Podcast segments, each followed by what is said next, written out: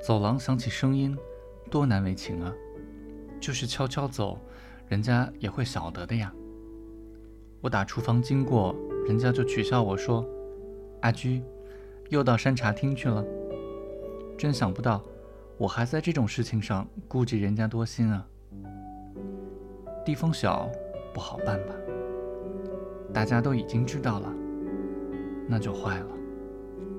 是啊，在这种小地方，一有点坏名声，可就完了。驹子马上抬头笑眯眯地说：“哦，没关系，我们到哪儿都可以干嘛。”这种充满真情实意的口气，使坐实祖产的岛村感到非常意外。说真的，在哪儿干还不是一样？何必想不开呢？岛村从他那种无所谓的语调中，听出了他的心声。那样就行了，因为唯有女人，才能真心实意的去爱一个人啊。句子脸上微微发红，他垂下了头，后领空开，从脊背到肩头，仿佛张开了一把白色的扇子。他那抹上了厚脂粉的肌肤。丰满的，令人感到一种无端的悲哀。看起来像棉绒，又像什么动物？如今这世道嘛，岛村嘟哝了一句，却又觉得这话分明是虚假的，不禁有点寒心。然而，居子却天真的说：“什么时候都是一样的啊。”过了一会儿，他抬起脸来，茫然若失的补上一句。你不知道吗？他那贴身的红色内衣看不见了。岛村正在翻译瓦勒里的作品，还有俄国舞蹈盛行时期法国文人墨客的舞蹈理论，打算印很少的一些精装本自费出版。这些书对于今天的日本舞蹈界恐怕没有什么用处。要说这一点，反而使他感到安心，也未尝不可。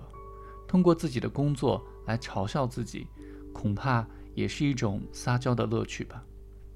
说不定由此可以产生他那悲哀的梦幻世界，所以也就毫无必要急于出来旅行了。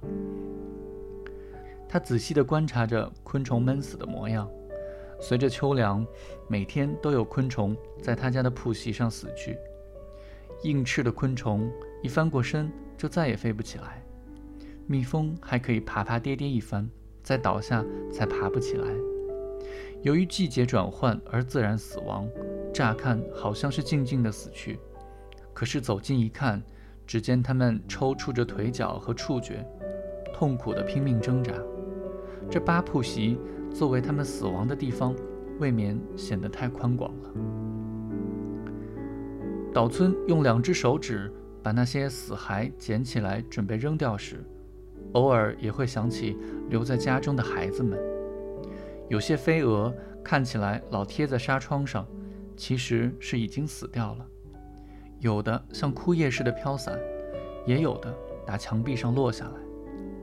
岛村把它们拿到手上，心想：为什么会长得这样的美呢？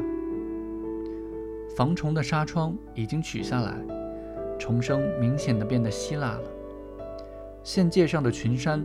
红锈色彩更加浓重了，在夕辉晚照下，有点像冰凉的矿石，发出了暗红的光泽。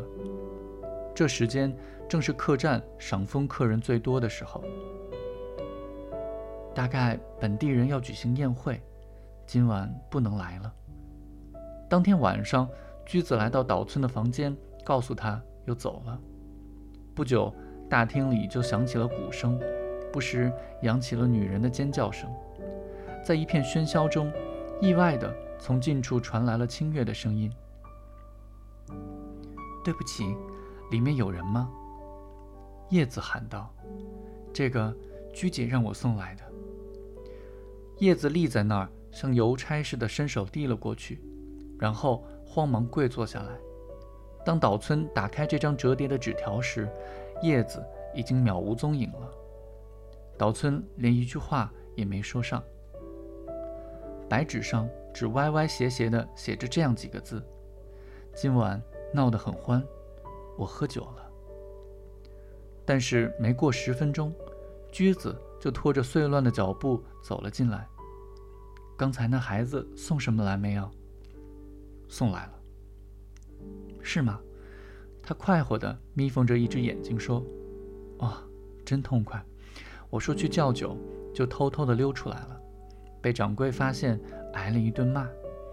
酒真好嘞，即使挨骂，我也不在乎。啊，真讨厌！一来到这里就醉了，我还得去啊。你连指尖都泛起好看的颜色嘞。啊，做生意嘛。那姑娘说了什么了？”惊人的妒忌之火在燃烧，你知道吗？谁要烧死人的？那位姑娘也在帮忙吗？她端着酒壶站在走廊犄角上，直勾勾地盯着，眼睛闪闪发光。你喜欢那种眼睛吧？她一定是觉得这场面下流，才这么盯着的吧？所以我写了张字条让她送来。我想喝水。请给我一点水。水下流，女人若不曾坠入情网，是不知道水下流的呀。我是醉了吗？驹子打了个趔趄，一把抓住梳妆台的边，定睛照了照镜子，然后挺直身子，撩了撩衣服的下摆，就走出去了。